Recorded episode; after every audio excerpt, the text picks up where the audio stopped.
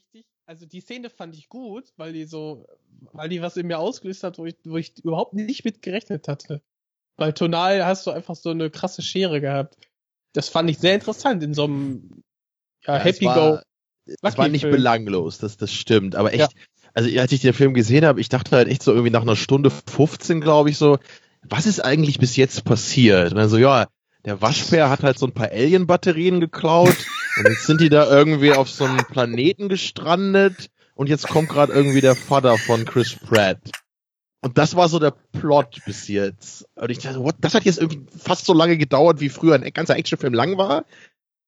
Ich weiß ja nicht. Also ich habe mich, was ist hier eigentlich die ganze Zeit passiert, auch beim ersten Guardians äh, dann eigentlich so nach dem ganzen Film gefragt, weil den fanden ja eigentlich alle total super. Und ich habe den dann auch, den habe ich sogar mit René hier damals im Podcast besprochen. Ja, stimmt. das habe ich auch gehört, das Ja. weiß ich. Das war sehr amüsant.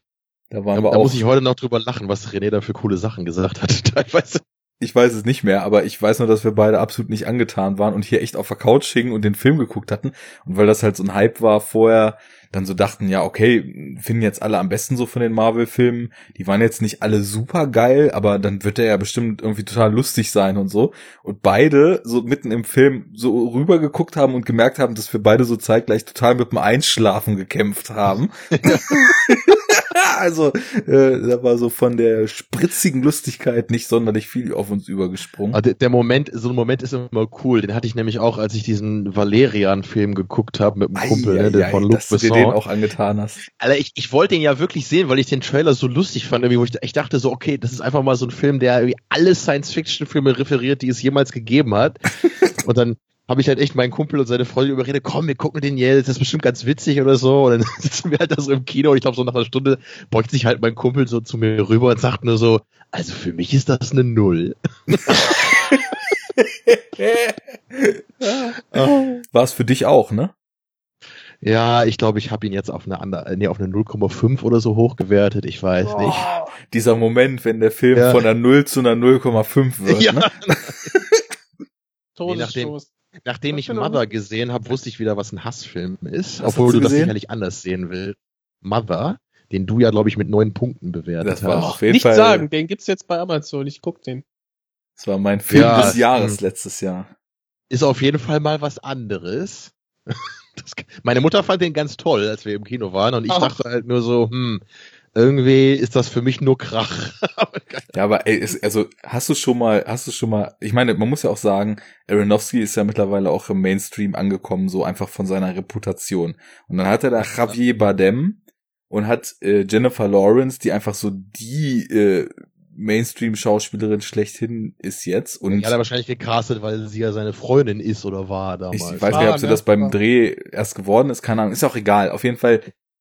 Und dann hast du einen Film, der irgendwie so wie so ein wie so ein Arthouse-Drama anfängt und einfach nur in einer konstanten Steigerung bis in den völligen Irrsinn eskaliert. Das muss man doch erstmal bringen. Das ist doch einfach schon mal per se göttlich. Ich saß im Kino und hab gebrüllt und gelacht vor schelmischer Freude, als wie die da da haben die anderen aber auch geguckt. Also, es war halt wirklich so, dass ich so dachte, das können die jetzt nicht bringen. Und dann wurde immer noch einer draufgesetzt und ich bin mit so einem dicken Grinsen aus dem Kino gekommen. Das war, das war einfach, der Film ist so eskaliert, dass, also, äh, besser geht's gar nicht. Ich stelle mir das gerade bildlich vor, das finde ich so herrlich, weil echt, also in meiner Kinovorstellung sind ohne Übertreibung mindestens 20 Leute gegangen während der Sichtung. Bei immer mir wieder. auch, bei mir auch, ja. Ja, also, und auch, am Ende war da echt nur hinter mir, glaube ich, so eine ältere Dame, die dann bei einer gewissen Szene, ich will ja jetzt nicht spoilern, aber die dann auch meinte so, also das ist ja wohl nicht zu fassen.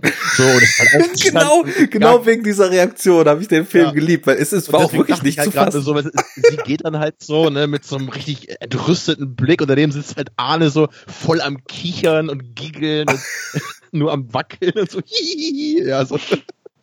Aber Tamino, ist doch geil, dass so ein Film das doch schafft. Ja, äh, naja, ich, ich weiß, es ist wohl irgendwie Artistik oder so vielleicht gerade noch. Aber für mich war es so, also für mich war die zweite Hälfte des Films, die erste war noch so halbwegs, dass ich dachte, hm, mal gucken, wo das hingeht. Aber echt die gesamte zweite Hälfte war für mich wie auf einer Baustelle zu sitzen und neben, neben meinen beiden Ohren so zwei Typen mit Presslufthammern irgendwie zu haben. Das- so, das, das- hat, mir ungefähr Das war ungefähr mein Viewing Pleasure, glaube ich. Das Krasse Da ist ja, ich ich würde das nicht mal wohl. verneinen. Ich, ich würde dir da sogar zustimmen. Aber also als dann, als dann irgendwann das Sonderkommando da die Türen eingetreten hat, da konnte ich nicht mehr, weil es einfach, also es, Okay, ich. Okay. Das war der Moment, wo ich auch dachte, komm, wir setzen uns jetzt alle rosa Hüte auf und tanzen im Kreis. Ah, ey, aber naja gut, also das, Ich muss den schleunigst gucken. ich hätte auch, so klar, also von vornherein. Würde. Das habe ich bei der Sichtung schon gedacht. Und ich habe witzigerweise an dich auch gedacht und dachte, das Ja. ist mal wieder so eine richtige Tamino-Null. Ich wollte ja echt erst noch eine Eins geben, aber ich habe es nicht übers Herz gebracht. Ich, für alle Filme, denen ich einen Punkt gegeben habe, wäre das halt so eine Beleidigung gewesen. Hast du von Aronofsky Noah gesehen? Das ist, glaube ich, der einzige, den ich nicht gesehen habe. Okay. So, weil ich, würde da irgendwie dachte, ich Ist der glaub, nicht das- scheiße? den mochte eigentlich keiner so richtig, oder? Nee. Ich glaube, selbst Aronofsky mochte den nicht. Ach echt? Also, Ja. Also, der hat jetzt, glaube ich, äh, also das, was ich über ihn oder da gelesen habe, das war jetzt nicht so, hm. Nee. Also ich bin ja eigentlich durchaus Aronofsky-Fan gewesen vorher, das kann man glaube ich schon sagen. Also The Fountain mochte ich halt nicht wirklich, aber alle anderen Sachen fand ich gut bis großartig. Hm. Black besonders- Swan war geil. Ja, den finden ja viele auch ziemlich klasse, den fand ich auch solide, hat mich jetzt nicht so völlig umgehauen, aber The Wrestler finde ich halt richtig klasse. Der ist super. Ja, Requiem for a Dream mag halt eh jeder, klar. Und den ersten Ja, wobei, da auch- gibt's auch viele, die sagen, oh, nee, ähm, Ist alles nur Style over Substance. Ja. Ja. Für die MTV-Generation. Genau, weil der Film halt schnelle Schnitte hat, ja. ja, richtig. Aber- ich fand kommt, den sehr, kommt immer wieder von. Arthouse-Freunden. So wie dir, ja. Also ich glaube, ich würde mich tatsächlich gar nicht so als Arthouse-Freund bezeichnen.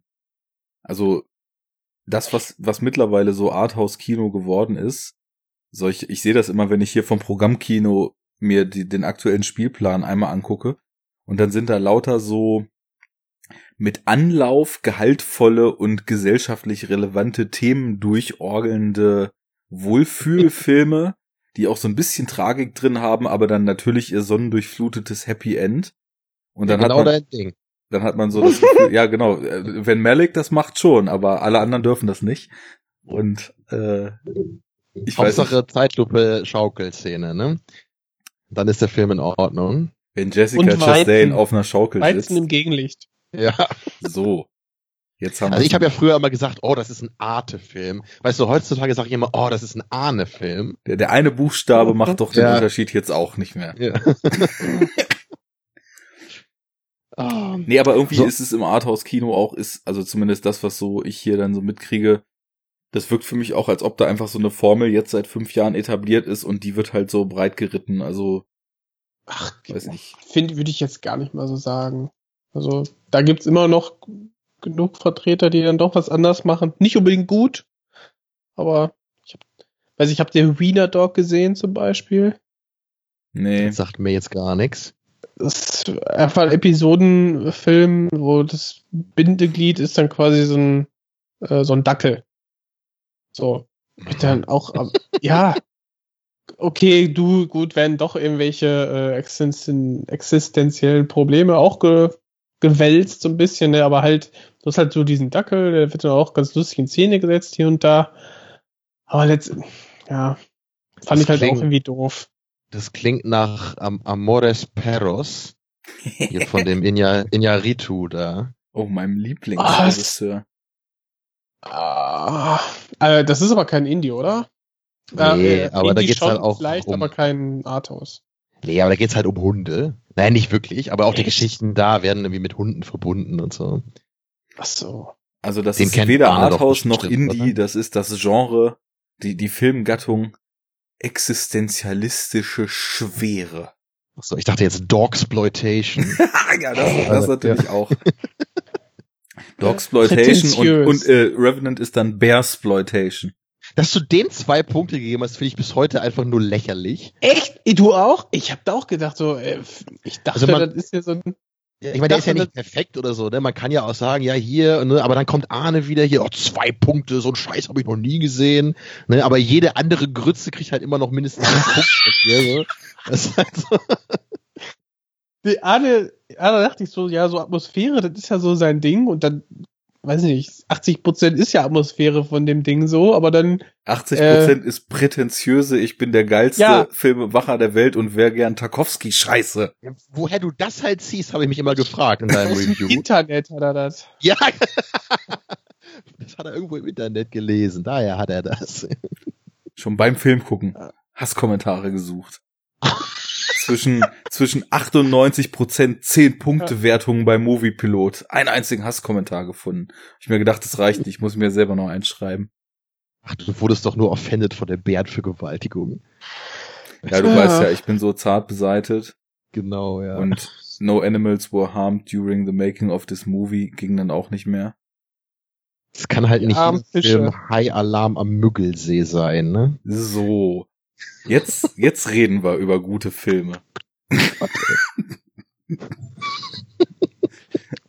Nee, aber, aber ich, ich glaube, ich müsste mal so eine Liste machen mit äh, befremdlichen Meinungen von Jacker, so auf Movie Pilot und dann dann kommt auf jeden Fall Revenant hin, dann kommt Fury Road dazu, Man of Steel und natürlich Wolf of Wall Street und so, da wo du so so völlig krass in eine Richtung des Spektrums so ausbrichst mal. Und bei Fury Road echt zu sagen, also das ist eigentlich gefühlt ist das höchstens null und so. Ja, da ist ja nix drin, wo ich irgendwas draus ziehen kann. Gut, ich gebe dem Film jetzt vier Punkte, damit ich keine Hate-Mails bekomme. So, aber das ist so. Nee, du hast doch, du hast doch den, den Ansatz doch gelobt. Du sagst ja nur, dass das irgendwie dir nichts gebracht hat, oder? Irgendwann dann schon, ja. Ich musste erstmal diese Kinosichtung ein bisschen verkraften. Aber Ich hab ja, ich hab ja Mad Max und ähm, Ex Machina an einem Tag gesehen, ne? Das erste Mal. Das ist auch eine interessante Mischung. Das war ein geiler Kinotag, ey. Und welcher zuerst? Mad Max. Ah, gut, andersrum ist wahrscheinlich auch ein bisschen irre, ja.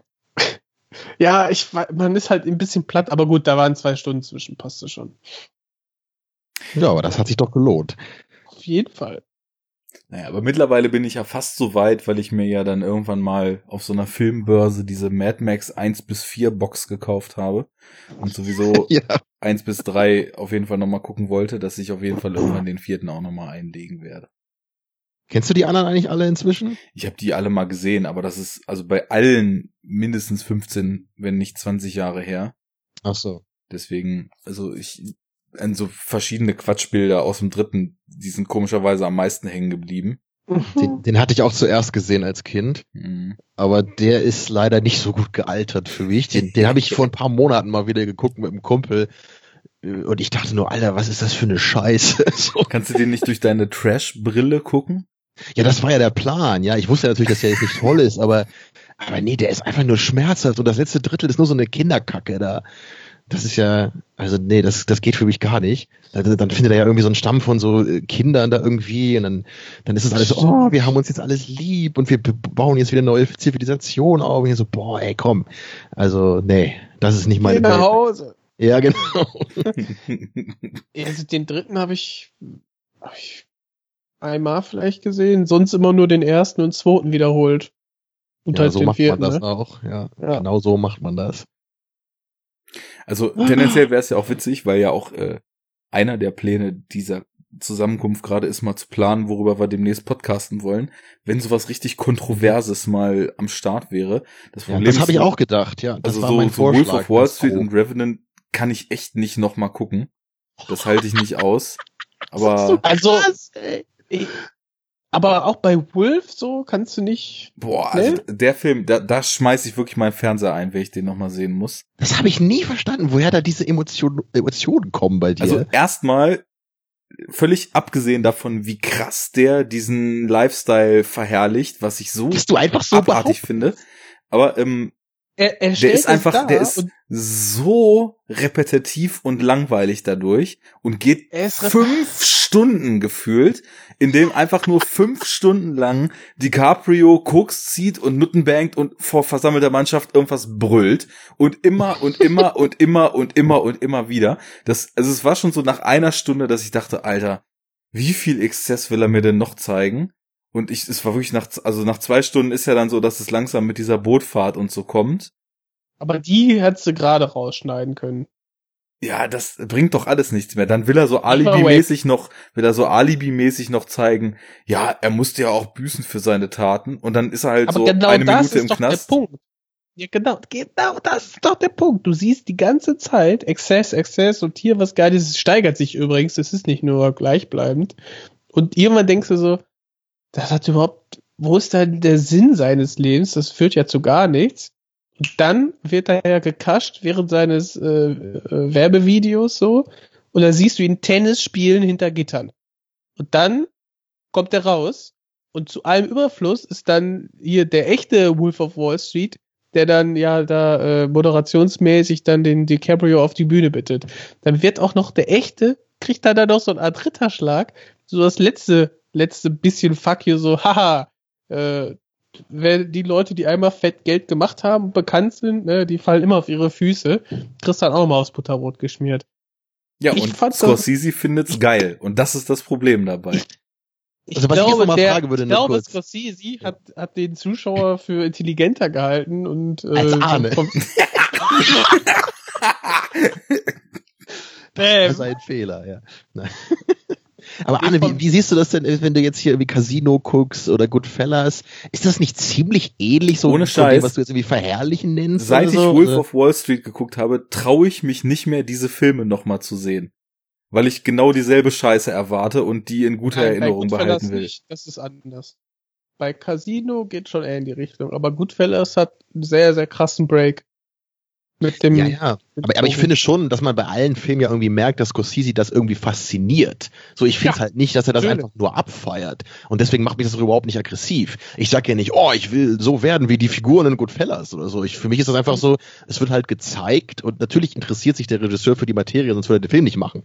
Ja. Aber ich habe es halt nie so empfunden, so, oh, guck mal, wie geil dieser Lifestyle ist und DiCaprio Anfang- kommt mit allem raus. Also, Ja, doch, am Anfang dachte ich es ja schon. Und dann hat er den, dann lässt er sich ja von der Frau scheiden und so und fällt halt auf, auf das, äh, auf hier die Maggie, Margot Robbie da rein und so.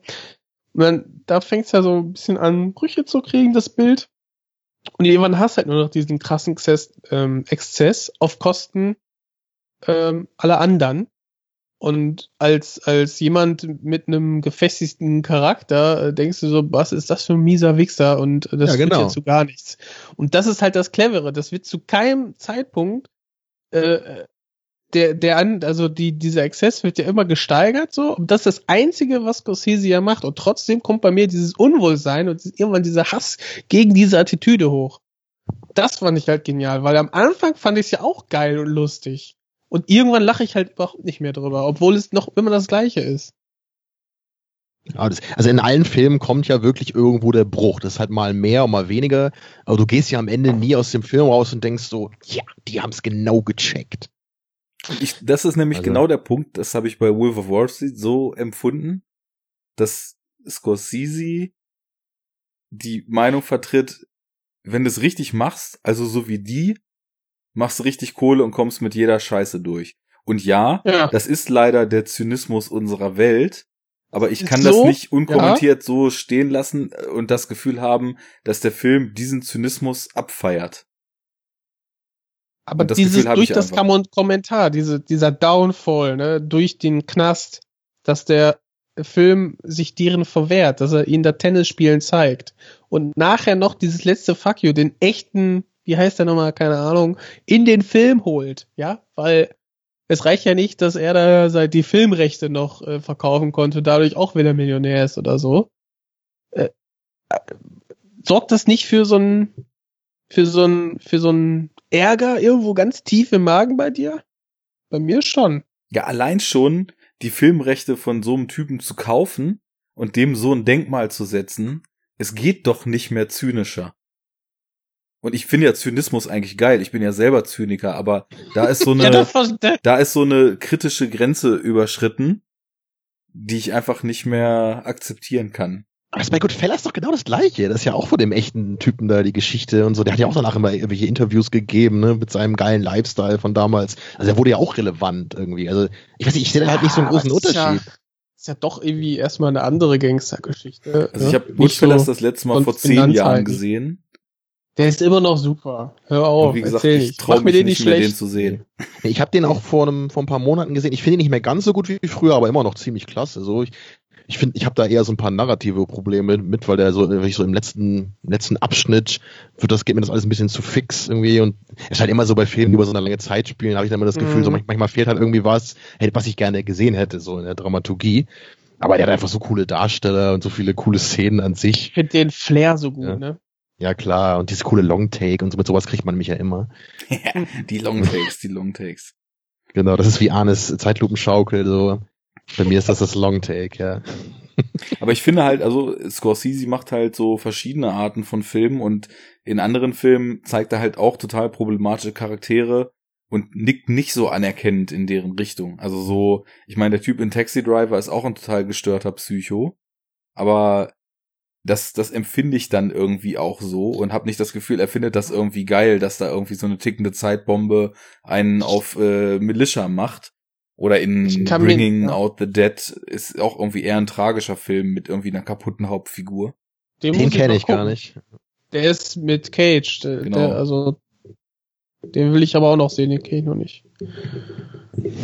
Ja, Habt ihr, habt ihr, äh, muss ich gerade dran denken, ein bisschen off-topic, aber habt ihr zufällig diesen Trailer von dem neuen Film mit Cage gesehen? welcher Film ist das nee, denn? welcher? Ich habe vergessen, wie der Film heißt, aber es sah aus, also es könnte entweder extrem lustig werden oder extrem fürchterlich. Den Aber, gucke ich ähm, jetzt. Ihr müsst einfach mal gucken bei Nicolas Cage, was da gerade irgendwie für ein neuer Film mit ihm rauskommt. Das ist irgend so ein Horror-Thriller oder so. Der hat so ein paar Momente, wo du denkst, so, what the fuck is happening? Das ist ja eigentlich cage-technisch eine gute Sache. Ja. dann. Könnt ihr euch ja nach dem Gespräch da mal angucken. Ich will auch so. eine ganze Weile schon diesen Dog Eat Dog sehen. Äh, von sagt mir nix. Paul Schrader irgendwie von vor zwei Jahren, der auch so den Ruf hat, irgendwie total bad shit crazy abzudrehen und Cage halt Mandy? Meinst du Mandy? Ja, das ist richtig, ja, Mandy, Okay. genau. auch mal, merken. Aber Ich weiß, ich kann mit Cage auch jeden Scheiß gucken. Das mache ich viel zu selten, aber Ich zu oft. ich habe echt schon eine Menge Scheiße gesehen mit ihm. Ja, oh aber ich, ich glaube, dein, dein Filmgenuss ist sowieso irgendwie sehr stark in Richtung äh, sehr, sehr seltsamer Dinge abgedriftet, oder? ja, ich habe das ja schon hin und wieder mal erklärt, auch bei Second Unit. Ich bin einfach so ein anspruchsvoller Filmgucker, dass ich mit fast allen genuin gemeinten Filmen einfach nicht zufrieden bin. Und deswegen muss ich halt immer, guck mal, ich habe zum Beispiel neulich so diesen hier Three Billboards Outside äh, Missouri Ja, ja. da geguckt, was halt ein cooler Film ist, ja. Aber alle Leute geben dem irgendwie neun Punkte, zehn Punkte. Ich denk so, ja, solider Film, sechs Punkte. Ne? Und das, so ist das halt bei mir, weißt du? Also andere Leute finden das halt super geil. Und ich denke dann immer nur so, oh, ich hätte auch türkisch Star Wars gucken können. Der ist eigentlich viel lustiger. Oh, Ja. ja, auf, ganz anderer Anspruch. Du bist Ja, eigentlich und- Comedy-Fan, nur von deiner ganz eigenen Art Comedy. Ja, das ist, ich guck halt dann meinen Jackie Chan Film, hatte ich ja auch in der Episode erzählt, dann gucke ich Meister aller Klassen und krieg halt irgendwie so einen Lachanfall, der ein paar Minuten anhält und dann spule ich irgendwie 15 Mal die Szene zurück da und gucke mir beim Kopf nochmal an. Oh Mann. oh, es ist, ja, es- ich, ich weiß auch nicht, ich, ich, ich will das ja eigentlich gar nicht. Ich werde halt nur dahin gedrängt, weil halt einfach keine Filme wie Heat mehr rauskommen. Ne, Ich finde halt so alle fünf Jahre mal einen Film, wo ich echt denke so, boah, das war mal richtig der Hammer. Aber meistens ist ja immer nur, Also Wolf of Wall Street, ne? Oder Revenant. Oder Mad Max glaub, Fury Road. Also, also Revenant habe ich, glaube ich, siebeneinhalb gegeben und Wolf of Wall Street sieben. Ja, es war jetzt auch nicht mein, gerade mein Lieblingsfilm. Die sind ja nicht perfekt oder so. Bist du denn jetzt auch Aber- voll im Mission Impossible Hype gerade? Genau.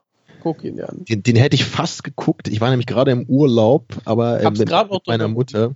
Und da äh, wollte ich eigentlich mit meiner Mutter ins Kino gehen und den gucken, aber der kam irgendwie erst zwei Tage, nachdem wir wieder abgefahren sind vor einer Woche.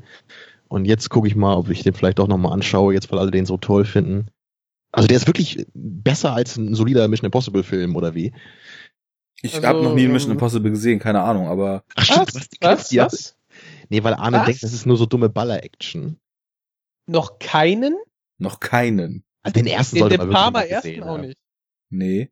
Der ist halt echt gut. Den habe ich sogar neulich nochmal gesehen, der war sogar besser, als ich in Erinnerung hatte. Wenn ich das gewusst ist- hätte, hätte ich mich nie auf Enough Talk. Lustig, okay, ja, interessant. Ich habe Der da ja auch so auch meine Doppelmoral wegen Tom Cruise, dass ich halt zumindest also Filme mit ihm nicht so, dass ich sie im Kino gucke und dafür. Geld bezahle, unterstützen kann. Ja, das macht schon Sinn, ja. Der ist eh Milliardär. Der, die Kinokarte.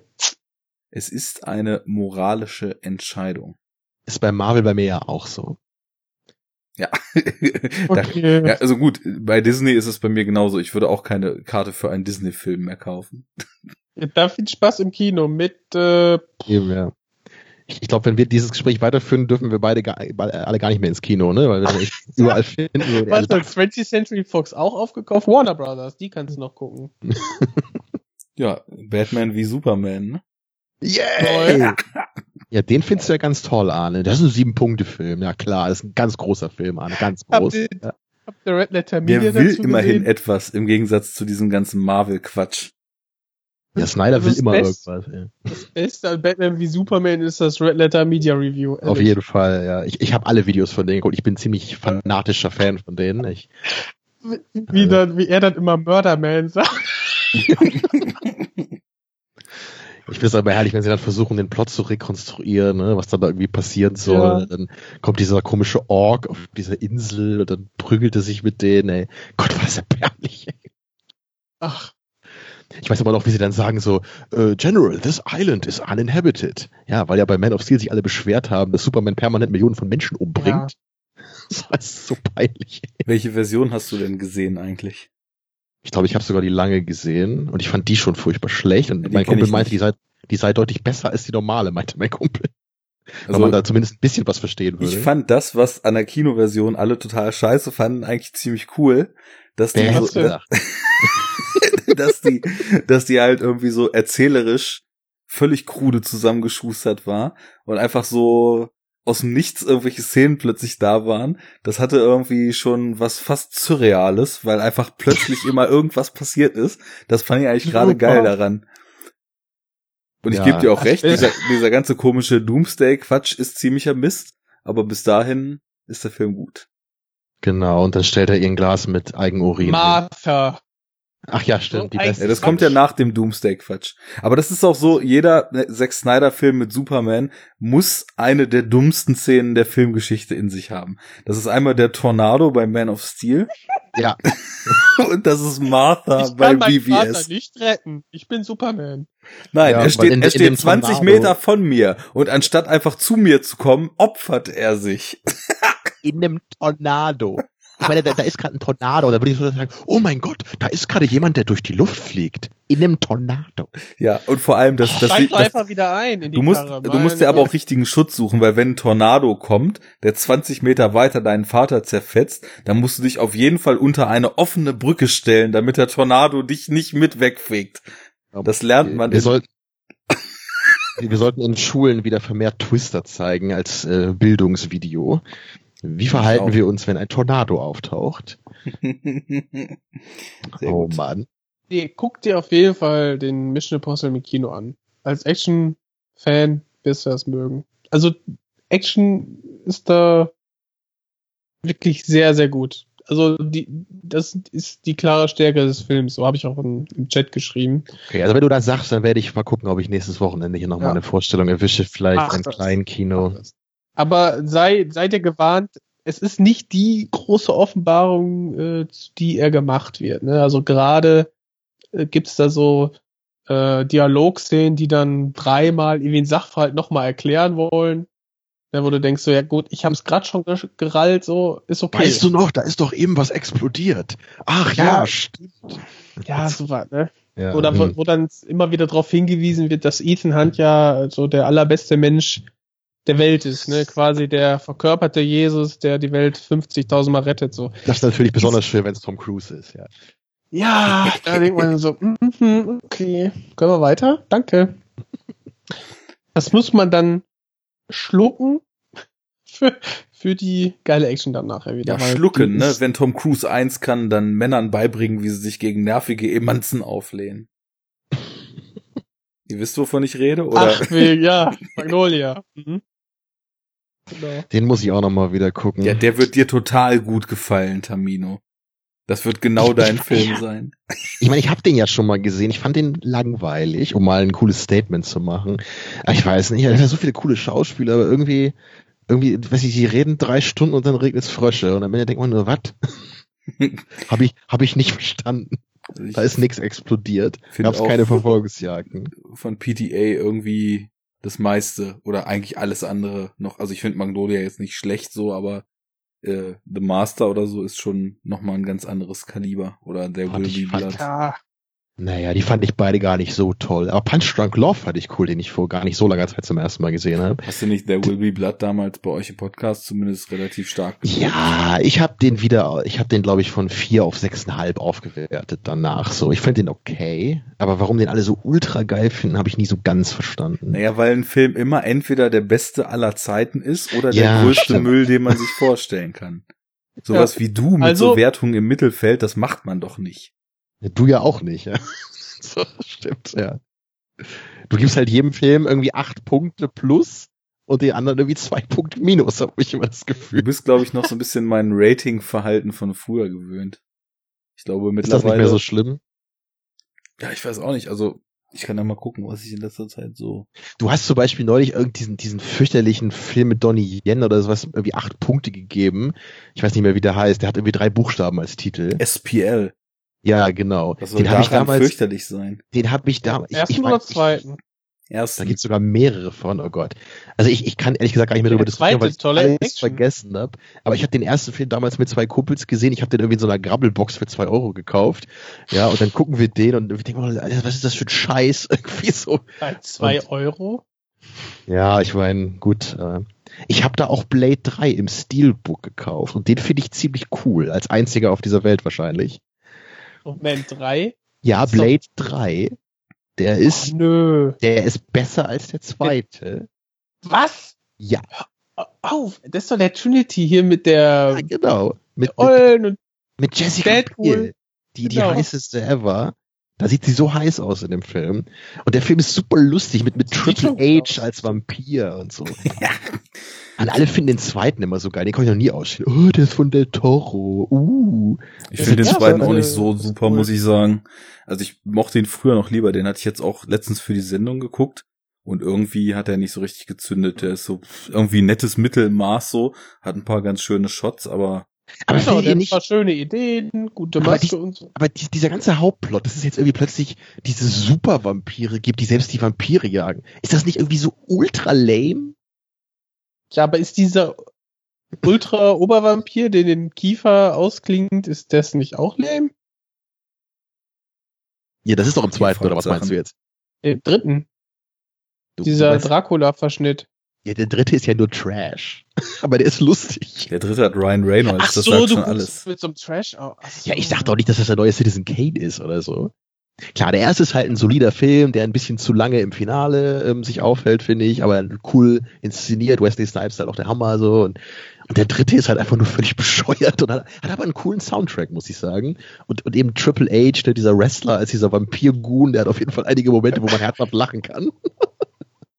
Wrestler sind immer gut so- in Filmen. Mit so einem Trash-Auge gucken, keine Ahnung. Ich fand den früher auch scheiße. Ich habe den halt, wie gesagt, ich, wenn ich ein Steelbook sehe für zwei Euro, dann kann ich meistens nicht widerstehen, mir das zu kaufen. Und das habe ich dann Das halt auch gemacht bei dem. Es war, es war wirklich, es war ein neuwertiges Blu-ray-Steelbook für zwei Euro in so einer Grabbelkiste, ja. Und Okay. äh, also das, selbst wenn es Blade 3 war, dachte ich, komm, und Jessica Biel fand ich halt schon immer heiß in dem Film, dachte ich, komm, gebe ich ihm noch mal eine Chance. Und ich fand den überraschend unterhaltsam. Naja, könnt ihr ja noch mal gucken und dann eure zwei Punkte geben. Also ich habe jetzt gerade mal geguckt, wie mein Bewertungsspiegel so ist. Ne? Da ist alles Oha. vertreten. Da ist alles vertreten. Ja, du hast eine Drei-Punkte-Wertung und 20 Achten dafür wahrscheinlich. Also ich habe hier, ich bin jetzt auf Letterbox, da geht die Skala ja nur bis fünf Sterne. Als letztes habe ich äh, geguckt und gesehen A Ghost Story. Dem habe ich fünf von fünf Sternen und ein Herz gegeben. Das ist aber nicht Chinese Ghost Story, ja, das Nein. ist was anderes. Das, Das ist das sagt mir nix. Ghost Story. mit einem Geist, der einen Laken über sich hat, wie es sich für einen guten Geist gehört. Ein Arthouse-Film. Ist das auch von Christoph Schlingensief? Dann wäre es richtig geil. Ja. So, dann habe ich gesehen Trance von Danny Boyle. Dem habe ich drei von fünf Sternen gegeben. Ja, würde ich auch so sehen, ja. Dann habe ich gesehen The East, irgend so ein Geheimdienst-Thriller mit äh, Ellen Page. Dem habe ich auch drei von fünf Sternen gegeben. Oder hat nicht mal Ellen Page was retten können? Nee, der war, naja, halt so Durchschnittsware, ne? Was bei dir wahrscheinlich dann ein Punkt von fünf wäre. Aber Ich versuche das auf zwei zu beschränken und mir die Einsen wirklich für die dritte in die Magengegend aufzubewahren. okay, die Einsen aber auch Aber, auf der äh, Movie-Pilot-Skala, ne? Okay, ich bin Ach so, Aber ach ist- so, ja. Durchschnitt nicht 2,5? Ja, schon. Also es hatte zwischenzeitlich noch okaye Momente so, aber also das, ich glaube, dem habe ich statt 2,5 3 gegeben, weil er zwischendurch Szenen hatte, wo ich mich einfach so kaputt gelacht habe. Die, die hatten halt auch so einen totalen Trash-Charme. Da geht es halt darum, dass die Hauptdarstellerin irgendwie so eine Umweltaktivistengruppe infiltrieren soll. Und dann macht sie das halt.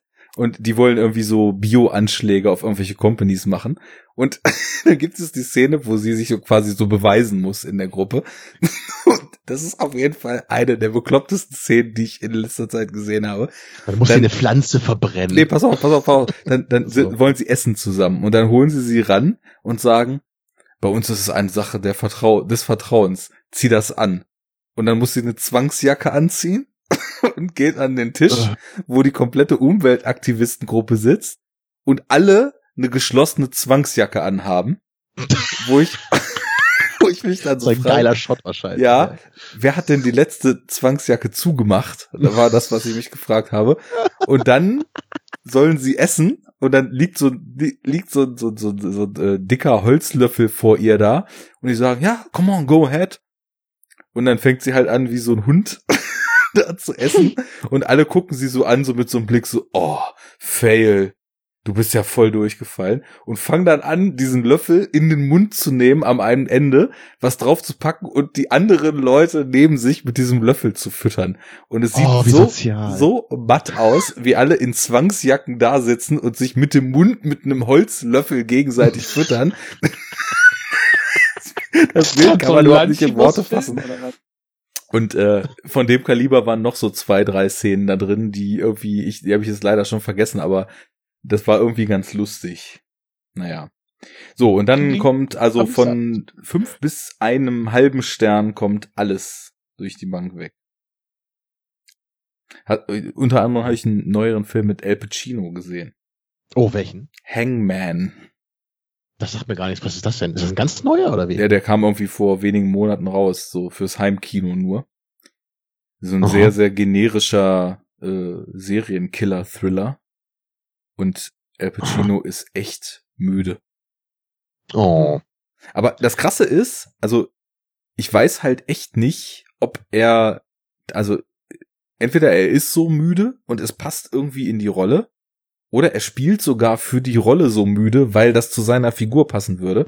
Also Das würde ich vermuten, weil ich habe nämlich, ich glaube, der ist von 2017 und der Film heißt Danny Collins ne, mit El, El Pacino in der Hauptrolle. Was ich ob ihr davon gehört habt, ist nicht so bekannt, ist auch nicht so super bewertet. Ich fand den aber super geil, muss ich sagen. Obwohl das, das ist so ein, so ein fast ein bisschen kitschiges Familiendrama. Also da, da geht's halt darum, Danny Collins ist halt so ein, also Al Pacino, ne, ist halt so ein alternder Rockstar mit allen Klischees, die man so kennt im Grunde. Und dann äh, erfährt er plötzlich, dass John Lennon ihn, ihm irgendwie vor 40 Jahren so einen Brief geschrieben hat, dass er irgendwie nie aufgeben soll an seine Karriere und so. Ne? Aber der Danny Collins ist halt so, so voll der kommerzielle Typ halt geworden. Ne? Aber dann will er plötzlich sein Leben umkrempeln und wieder Kontakt zu seinem Sohn aufnehmen und so weiter. Also klingt alles so sehr kitschig und generisch. Aber Al Pacino spielt das so wundervoll und auch die ganzen Nebendarsteller finde ich voll klasse.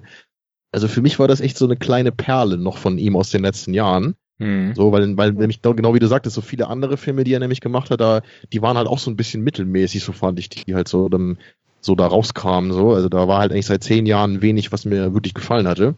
Aber Ja, dieser Danny Collins, den kann ich nur empfehlen. Also, also allein schauspielerisch ist der schon so geil, dass es für mich den allein, allein deswegen schon sehenswert macht. Die Bewertungen sind da auch sehr auseinander. Also Metascore irgendwie 58, aber dann auf IMDb dann eine 7. Genau, also viele haben nämlich so gesagt, ja, das ist alles so generisch, kennt man alles schon, so. Und das, das stimmt auch. Wenn das halt, wenn man jetzt nur das Skript lesen würde, würde man nicht denken, so, wow, was für ein geiler Film. Aber eben, du hast Christopher Plummer dabei, du hast diese, diese Lady aus American Beauty hier, die, äh, die Frau da von Kevin Spacey, ich weiß nicht mehr, wie die Schauspielerin heißt, äh, Annette Benning heißt sie. Oh die ja. spielt auch eine super coole Rolle damit und ich glaube auch die, die Garner, die Jessica Garner, Jennifer Garner, wie heißt sie? Ich glaube Jennifer, Jenne- Jennifer Garner, ne? Spielt, Jennifer. ja, und, und der Schauspieler, der seinen Sohn da spielt, den kenne ich jetzt mit Namen nicht, der spielt aber auch klasse. Also ich weiß nicht, für mich hat das wirklich so rundum einfach gut funktioniert, trotz eben etwas generischer Story und ein paar Klischees. Und er sieht gesund aus, der L. Ja, und er, er spielt so einen richtig lebensfrohen Typen mit Witz und es gibt so schönes, Ach, äh, cool. so schöne Interactions die ganze Zeit zwischen den Figuren. Es gibt also wirklich ein paar lustige Momente, ein paar sehr traurige Momente. Also eigentlich auch gar nicht so ein Film, der mich so normalerweise ansprechen würde, aber der, ich weiß nicht, der, der, hat, der hat mich fast zu Tränen gerührt, muss ich echt zugeben. Ein Uplifting-Film, sonst nicht meine Art.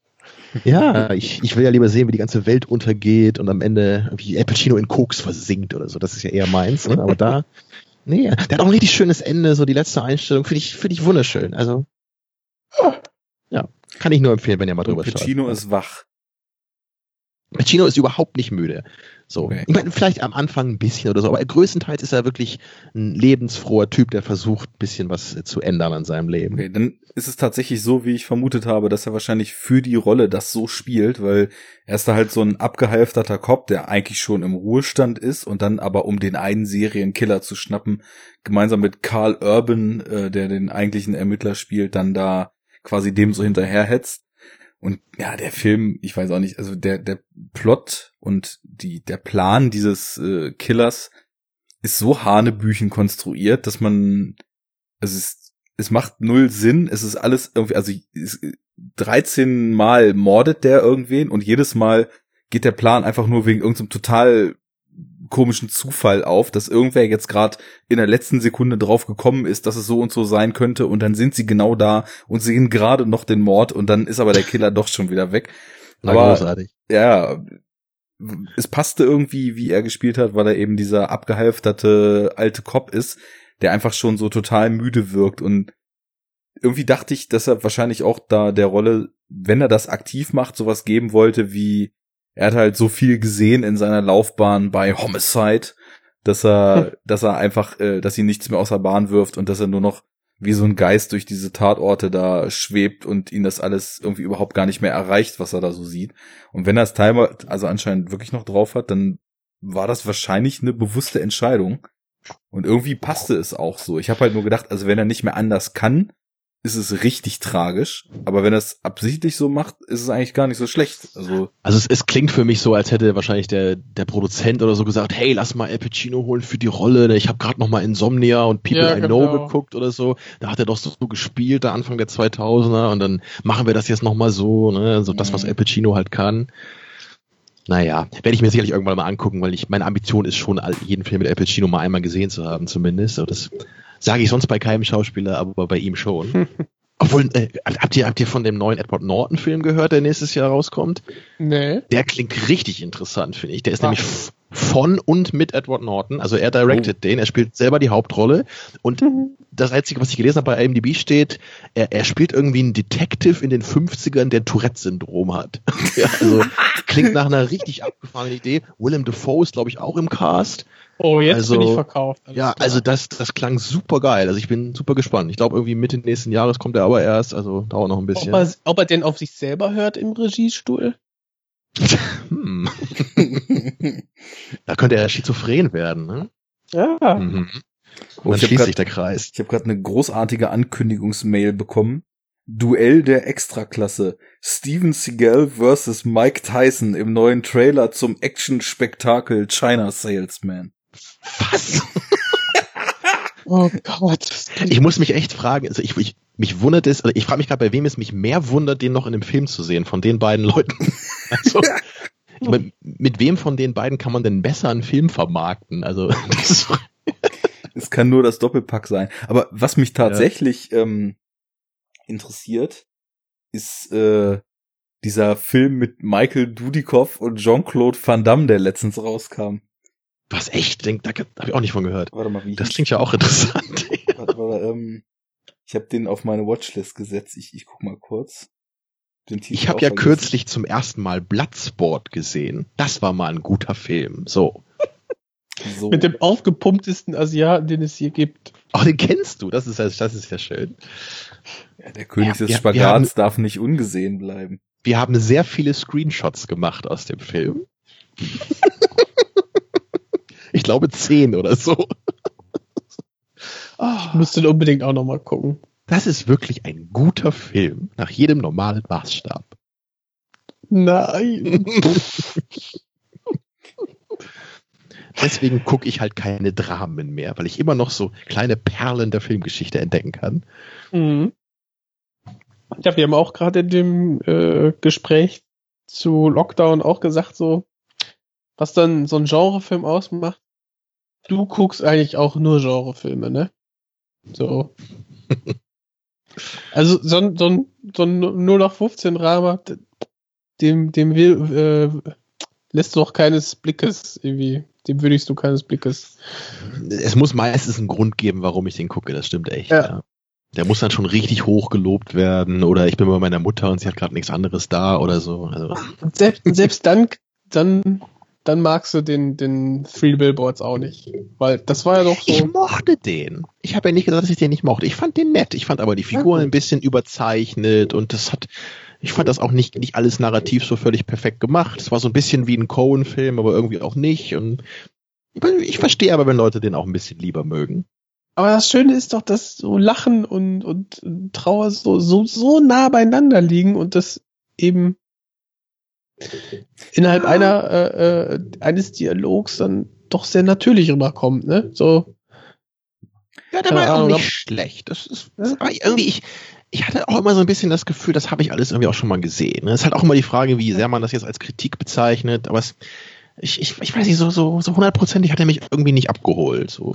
da pustet sich ein Sheriff das Hirn weg und fünf Minuten später liest du so einen Abschiedsbrief und lachst, lass dich schlapp. Ja, das war schon cool, das Das stimmt. ist doch ja. geil. Musst du erst, das musst du erst mal schaffen, so. Aber Sam Rockwells Figur, ich fand die wirklich ein bisschen überzeichnet. So. Also, die Idee ist ja okay, aber Aber ja nicht nur seine. Auch die Figur von Francis McDormand war ja völlig drüber. Ja, und ich, ich finde es du, ich find's einfach merkwürdig. Zum Beispiel, der, der Film zeigt ja am Anfang überhaupt nicht, wie es dazu gekommen ist. Ne? Und dann hast du plötzlich so eine Szene, wo man sie dann so sieht mit ihrer Tochter, bevor das passiert ist. Fand ich sehr merkwürdig, warum man dann eine Szene genommen hat und nicht einfach gesagt hat, wir zeigen das überhaupt nicht. Hm. Weil ich, ich würde mal sagen, entweder man macht, man macht das gar nicht oder wir fangen halt wirklich ganz straightforward an und zeigen eben so leben die und dann passiert das. Und also ich, ich weiß nicht, ich weiß auch nicht, ob das wirklich besser gewesen wäre, das so zu machen, aber ich habe schon gemerkt, mir hat ein bisschen so die das emotionale Attachment, möchte ich mal nennen, äh, hat mir gefehlt, gerade weil die Figuren alle so etwas unrealistisch überzeichnet Ja, wirkten. ich glaube, das ist auch Ja, so das ähm, Hauptanliegen von dem Film, dass er halt auf der einen Seite, also die Figuren sind ja erstmal nicht so, dass man mit denen wirklich related, weil alle sind erstmal so totale Arschlöcher. Aber ich glaube, er hat halt total stark versucht, so eine Ambivalenz reinzubringen und will damit, glaube ich, so hinten raus einfach auch äh, diesen ziemlich stumpfen Tendenzen, die jetzt überall so abgehen, so ein bisschen irgendwie den Spiegel vorhalten und einfach irgendwie so sagen, ja, so einfach ist es irgendwie nicht. Weil alle Leute, die halt am Anfang totale Arschlöcher sind, kriegen irgendwie dann doch so einen tragischen, so einen sympathischen, so einen, oder so einen Aspekt, wo man dann doch mit ihnen mitfühlen kann und plötzlich irgendwie doch so ein bisschen versteht, Ja. warum sie so sind und machen die dann machen ja alle auch eine Wandlung durch, was ja auch cool ist, ne? ja, ja, genau. Und das, das ist so diese Ambivalenz da drin. Also du kannst eigentlich keinen richtig mögen. Und wenn du dich dann total, total drauf eingeschossen hast, dass es all- alles Arschlöcher sind, dann kommt der Film eben damit raus, dass du plötzlich dich da so ein bisschen ertappt fühlst bei und denkst, irgendwie ist es ja auch falsch, die alle nicht zu mögen, aber richtig mögen kann man sie auch wieder nicht. Und dann hängt man in so einer komischen Grauzone und sie machen halt alle auch irgendwie total, total absurde Dinge. Und am Ende ist es halt wirklich so, dass die ja auf dem Weg sind, jemanden umzubringen, von dem man halt überhaupt nicht weiß, ob es eigentlich der Richtige ist. Und irgendwie sympathisiert man so ein bisschen damit und ertappt sich dann eben aber auch dabei, dass man das doch eigentlich gar nicht machen kann. Und das hat für mich irgendwie voll gut so, also so Das war auch alles gut, das, Ja, das gebe ich dir völlig recht. Das mochte ich auch alles. Ich, ich glaube, ich hätte einfach so die prinzipielle Art des Films oder die Story, so kann man so lassen. Ich glaube, ich hätte die Figuren einfach ein bisschen glaubwürdiger gebraucht. Die können ja auch gerne Arschlöcher sein, die eine Wandlung Ja. durchmachen. nicht ganz aber so ich hätte drüber, mir- ja. Genau, ich hätte mir einfach gewünscht, dass ich wirklich denke, dass das echte Menschen sein könnten. So, also ich meine, Ja. es ist halt subjektiv so, aber ich glaube, das hätte ich gebraucht, um den Film mehr zu mögen. Also du hättest sie lieber so wie im Erstlingswerk vom Regisseur in Brücke sehen und sterben gehabt, ja? Aber ich habe danach auch gesehen, dass das der gleiche Typ ist, ey, aber vielleicht gucke ich mir den Film ja irgendwann nochmal an und gucke, ob ich ihn auf eine 3 krieg. Hast du, Oh, was? hast Ich du, weiß, ich bin der, Alter, was geht denn ich bin der Einzige, der den nicht mag. Nämlich, ich, ich trage das Kreuz. Aber zu, zu dem Billboards, ne? Ich, wenn du die geerdeter schreibst, dann hast du aber weniger Möglichkeiten, diese Situationen so urkomisch stattfinden zu lassen oder fast absurd, ne? Ja, klar. Es, es würde schon viel am Film verändern, natürlich. Ne? Aber irgendwie, ich, ich, ich, wie gesagt, ich mochte den Film. Ich fand ihn nett und vielleicht gucke ich ihn auch nochmal und finde ihn ein bisschen besser, würde ich nicht ausschließen. ich Ja, habe aber dass das jetzt irgendwie so eine neuen für mich ist, ne? Äh, Der Film Ach, ist, das ist doch super. ist Ne? nicht mit Michael Dudikoff und Jean-Claude Van Damme, sondern Das hast du wohl geträumt. feiert ein noch viel größeres Revival zweier 80er Action-Ikonen aus der zweiten Reihe. Er ist nämlich mit Dolph Lundgren und Jean-Claude Ja. Van Damme. Und er heißt Doch, davon habe ich auch schon mal gehört. Mhm. Ja, das habe ich schon mal gesehen, ja. Und den gibt's schon? Den gibt's schon, ja. Es sieht halt einfach so wie so ein normaler B-Actioner aus, aber irgendwie so die, zumindest die Trailer-Szenen, was so Kameraführung und so weiter betraf, sah zumindest so aus, als ob die Action echt relativ dynamisch ist und nicht einfach nur geballert wird. Also natürlich auch viel geballert wird, aber hat mich irgendwie interessiert.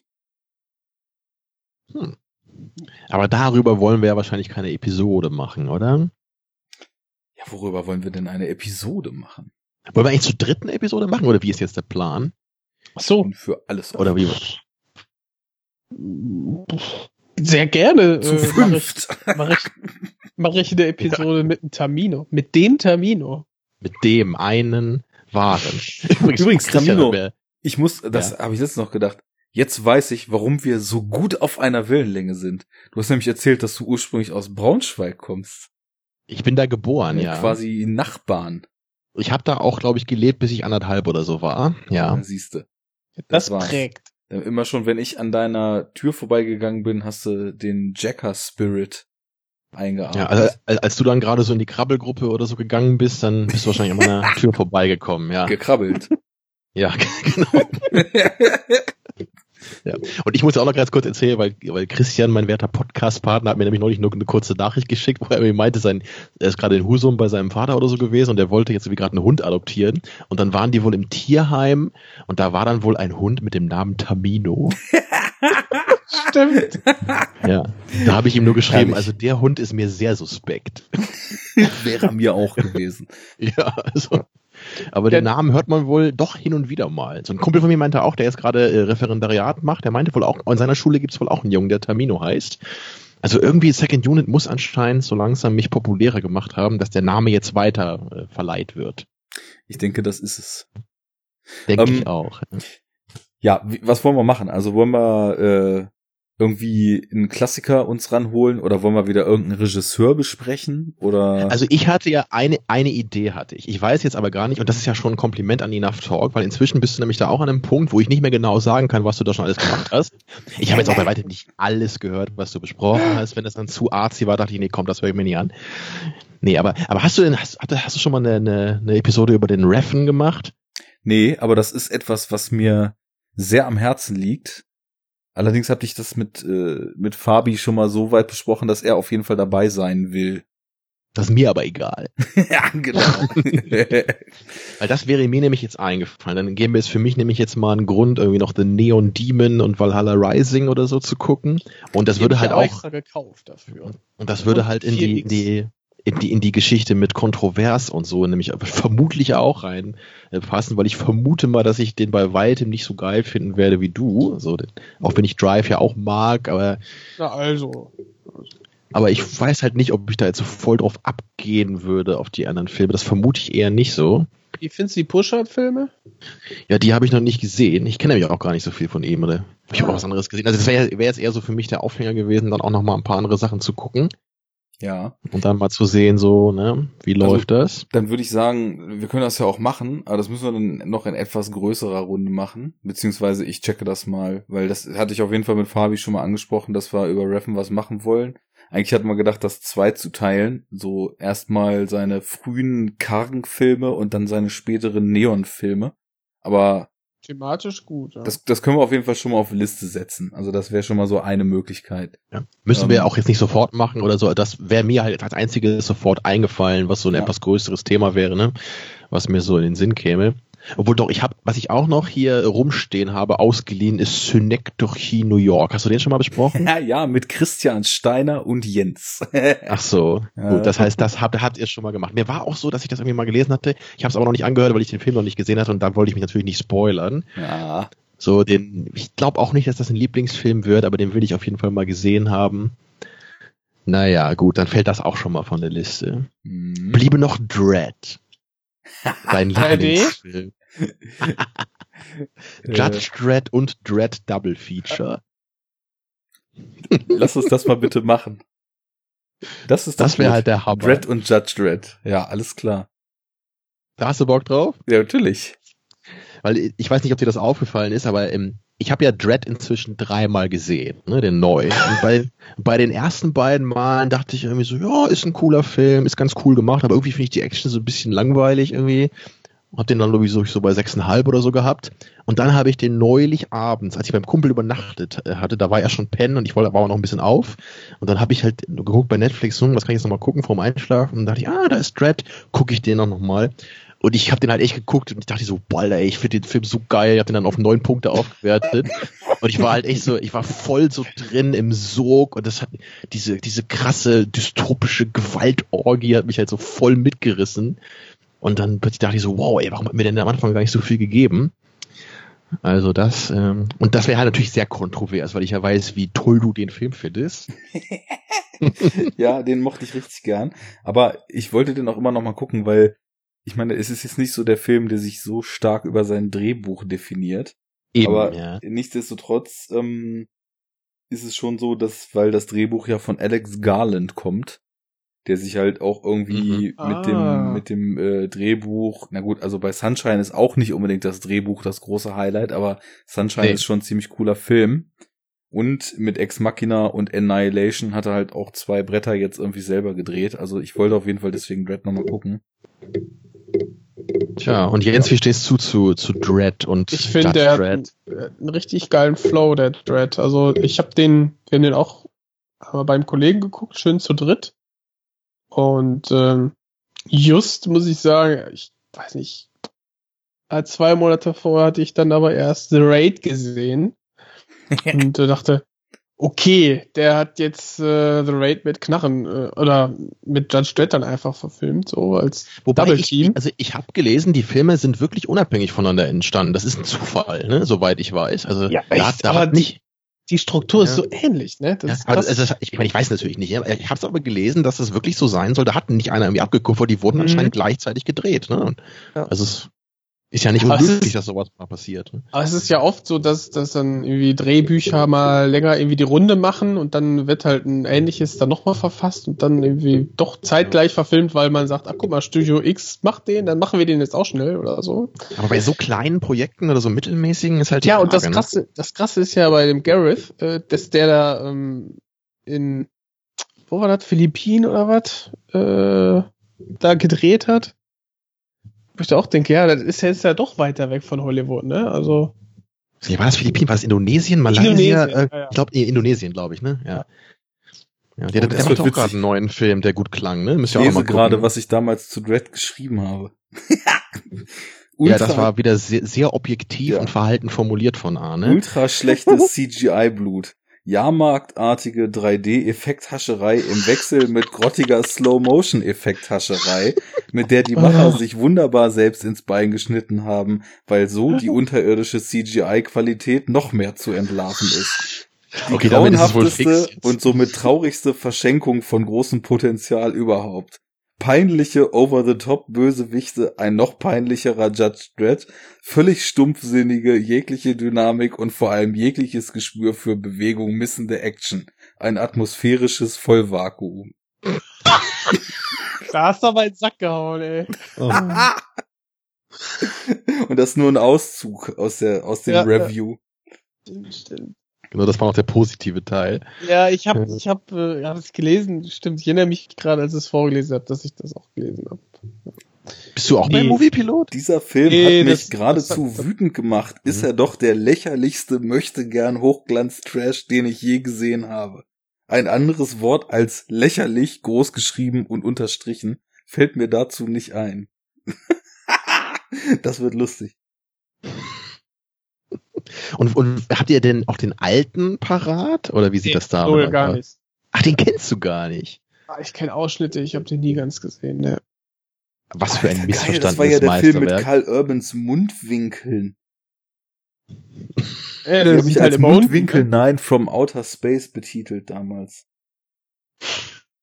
In meinem Review habe ich, glaube ich, geschrieben, urbane Gewaltexzesse mit Karl Urban. Und das finde ich bis heute brillant, muss ich leider ganz unbescheiden anerkennen.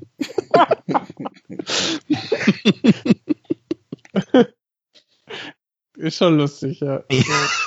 Muss man leider einfach so, so sagen, ne? Ist schon lustig, ja. Das, das wäre auch so ein Satz für das DVD-Cover. ja. Aber man muss das halt auch dann in Lautschrift so hinschreiben, dass man das auch wirklich Ja, ja. deutsch ausspricht mit dem Nachnamen. Ja. Und Arne, hast du den alten mal gesehen? Ich habe den mal gesehen, damals ja so in, in einem Zug mit so dem ganzen anderen Kram damals so den Stallone über die 90er gemacht hat. Also, Mit Demolition Man und so. ja, genau, Demolition Man.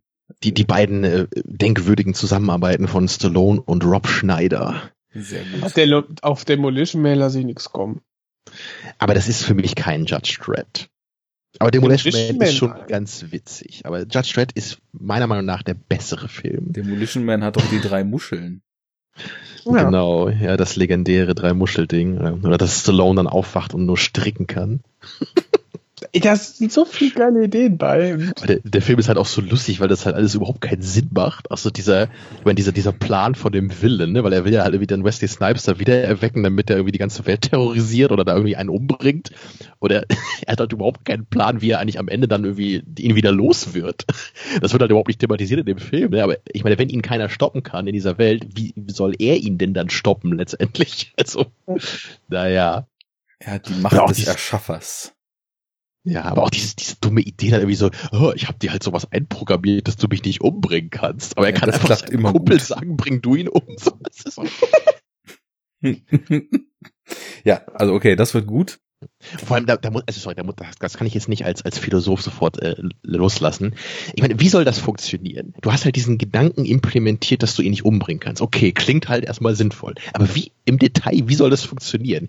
Was wäre denn, wenn jetzt ähm, Wesley Snipes so eine Rube Goldberg-Maschine baut, so eine Art Falle, weißt du, wie, wenn der Typ dann irgendwie plötzlich morgens aufsteht und dann ist er irgendwie so ein Stolperdraht oder so. Also kann Wesley Snipes das dann auch alles nicht machen, weil das dann irgendwie über fünf Ecken ja dazu führen könnte, dass der andere stirbt? Also, ich meine, wa- was für eine elaborierte Gedankenwäsche muss das bitte sein? Das sind die Gedankengänge, für die ich deine Ausführungen liebe. Das ist auch das Erste, was du dich fragst, wenn du den Film guckst. Nein. Wie nein? Also, Oh das erzählt man halt. äh, Okay, weißt du, die wachen auf und können stricken, dann können die auch jemanden sagen, dass er Person X nicht umbringt. Da muss halt ganz, dann passiert ganz viel lustiges anderes Zeug, ne? Dann verunglückt da irgendwie ein, äh, äh, ein Auto und dann steigen die Leute da aus PU-Schaum raus und so. Das, äh, ne? Der Film, der Film ist auch ganz witzig. Der ist auch ganz nett. Ich mochte den auch immer. Aber irgendwie, ich nicht, Judge Red ich, hat mich schon seit Kindestagen immer vollkommen fasziniert auf seine abstruse Weise. Obwohl den alle so scheiß finden. Aber ich, ich, ich finde den großartig. Ich liebe auch einen tollen Remix-Song bei YouTube. Den werde ich euch dann auch äh, noch verlinken, wenn es dann zur Episode kommt. Den sollte man unbedingt nämlich auch mal gesehen haben, beziehungsweise gehört. Aber erst nachdem man den Film gesehen hat. Es ist Muss wirklich ich ein ganz gucken, ob großer der eigentlich Film in der meiner 90er. Stallone Collection drin ist. Aber es ist doch so ein Film, den gibt's doch auch, auch in der Superhero-Unit dann, oder? Ja, muss ich mal Oh, das wäre natürlich- gucken. Wäre ja eigentlich ist schon das nicht dran schon längst gewesen. vorbei? Ja, genau, ist der 80er, ne? Nee, 90er, Tja. aber Oh oh.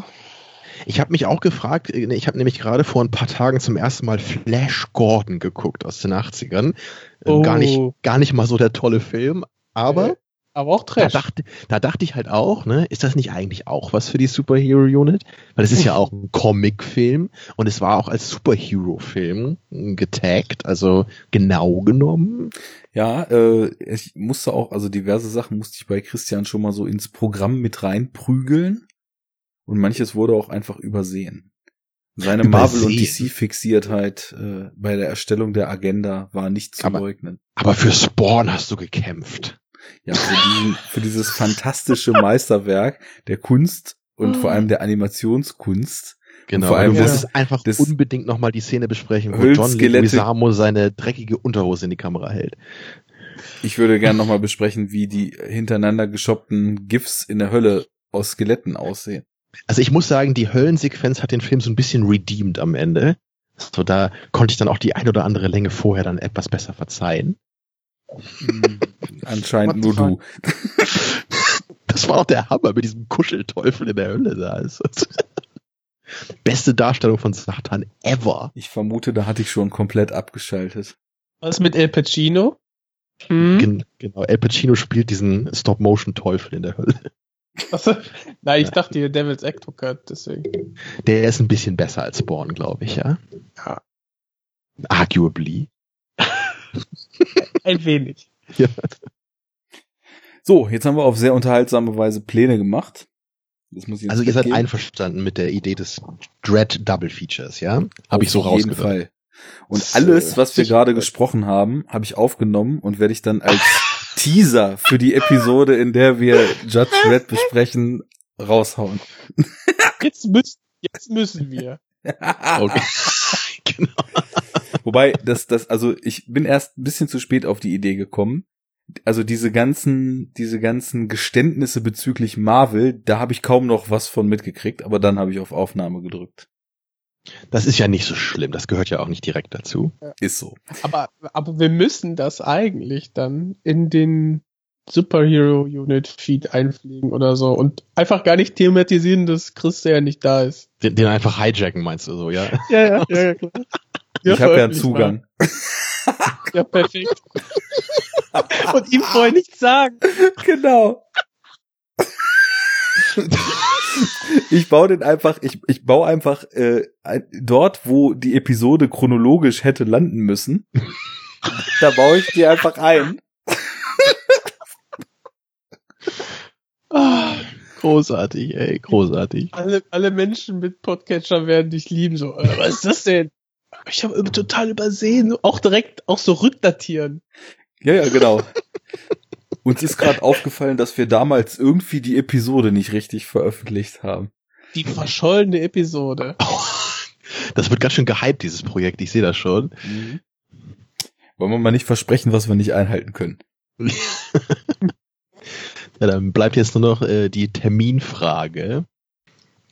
Gut, warte mal. Ähm, Uiuiui.